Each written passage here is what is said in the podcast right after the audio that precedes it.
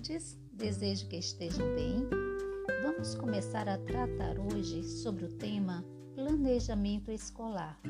E para tal me sirvo de algumas reflexões do professor Celso Vasconcelos, onde ele vai nos colocar diante de alguns conceitos importantes e atenta para o fato de que planejar é antecipar mentalmente uma ação ou um conjunto de ações a serem realizadas e agir de acordo com o previsto. Planejar não é, pois, apenas algo que se faz antes de agir, mas é também agir em função daquilo que se pensa.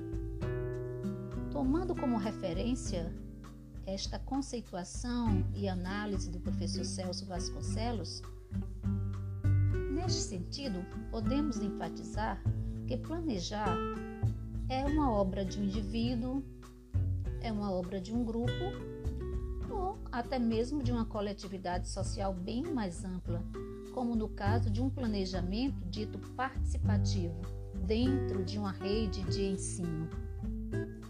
Assim sendo, como o planejamento é algo bem mais amplo, podemos compreendê-lo dentro de várias formas e também podemos atentar para o fato de que é uma atividade humana. Nesse sentido, Vasconcelos, em suas escritas no ano de 2000, ele vai afirmar que o planejamento, enquanto construção, transformação de representações, é uma mediação teórico-metodológica para a ação, que em tal função mediada passa a ser consciente e intencional.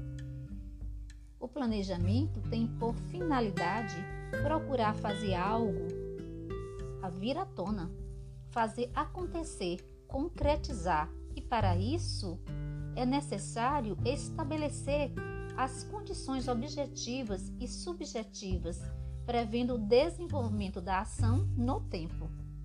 Quando pensamos em planejamento escolar, estamos pensando na sua organização ou seja, numa organização necessária para que uma escola funcione e caminhe, uma instituição educacional funcione e caminhe de modo a atender aos rumos traçados nos objetivos e nas finalidades. E há maneiras de se elaborar planejamentos escolares. Nesse contexto, o plano de ação ele pode ser elaborado coletivamente pelos membros da comunidade ou pode ter uma característica mais semelhante a um planejamento institucional. A questão está justamente em se tratar, dentro de uma ótica coletiva, de escuta da comunidade para que juntos possam tomar as decisões mais acertadas dentro do âmbito educacional.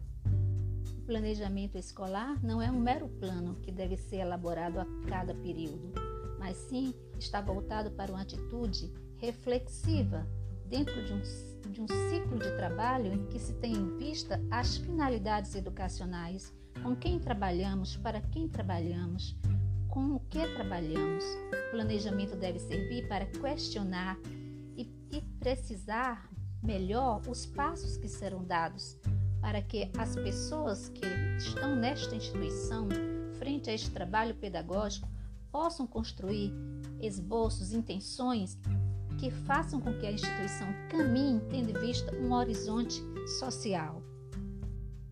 O planejamento também deve levar em conta a questão da realidade, tanto da realidade interna como da realidade externa.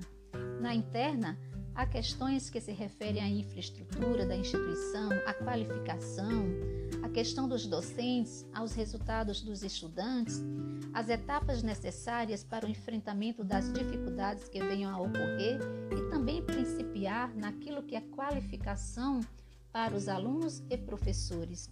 A realidade externa, ela vai incluir também o relacionamento com os pais, os responsáveis pelos alunos, um relacionamento com a comunidade escolar, além, é claro, do cumprimento das exigências do mercado e das leis e organizações que regem a educação.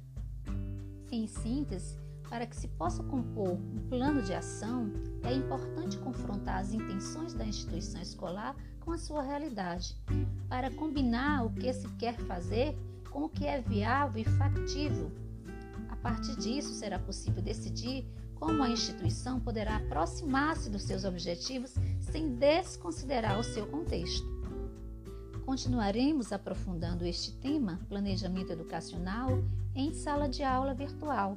Nos encontraremos na semana. Um grande abraço, professora Lúcia Serafim.